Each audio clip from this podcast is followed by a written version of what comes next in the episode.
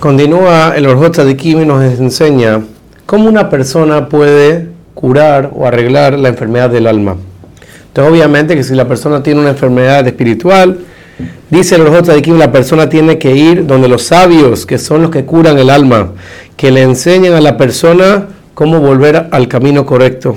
Ellos son los que conocen las malas cualidades verdaderamente y nos van a enseñar y a guiar cómo abandonar ese camino. Dice los de que muchas personas tienen el deseo de agarrar el buen camino, pero no saben qué, es bueno para ellos. Y cada día dicen, yo quiero cambiar mis mitos, quiero ser una buena persona, y no lo alcanzan toda su vida.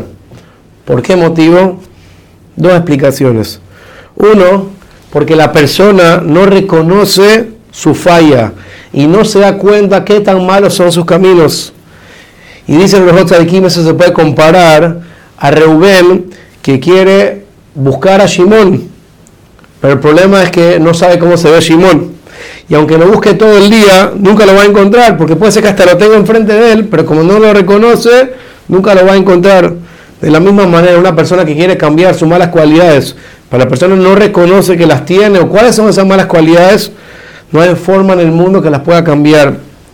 Y el segundo motivo por que muchas personas no cambian sus malas cualidades es porque en realidad se parece a Reubén que quiere buscar a Shimón y sabe cómo Shimón se ve, sin embargo no lo busca como es debido, no lo busca en el lugar correcto, no está haciendo el esfuerzo correcto. De la misma manera, hay muchas personas que quieren cambiar, pero no saben cómo cambiar, cuánto tiempo tienen que dedicarle cuánto tienen que aprovechar esta cualidad y cuánto tienen que abandonar otra cualidad. Y el motivo por el cual al final no terminan arreglándose es justamente porque no saben cómo hacerlo de la manera correcta. Por eso lo importante es ir donde un jajam que le va a ayudar a la persona a detectar cuál es una mala cualidad, cuánto hay que abandonar esa mala cualidad y cuánto la persona tiene que agarrar o esforzarse para conseguir una buena cualidad. Y por último se puede agarrar que hay un tercer motivo por el cual las personas no terminan cambiando sus cualidades. Y es una persona que cambia constantemente sus comportamientos. Un día agarra esta cualidad, otro día agarra otra cualidad. Y eso, es una, eso se compara a una persona que quiere ir a una ciudad, pero no sabe cómo llegar a esa ciudad y no conoce mucho los caminos para llegar a ella. Y por eso está perdido todo el tiempo. Un día camina en esta dirección, otro día camina en otra dirección. Y al final esta persona nunca termina llegando a la ciudad porque no sabe cómo llegar. Y así pasa con las personas.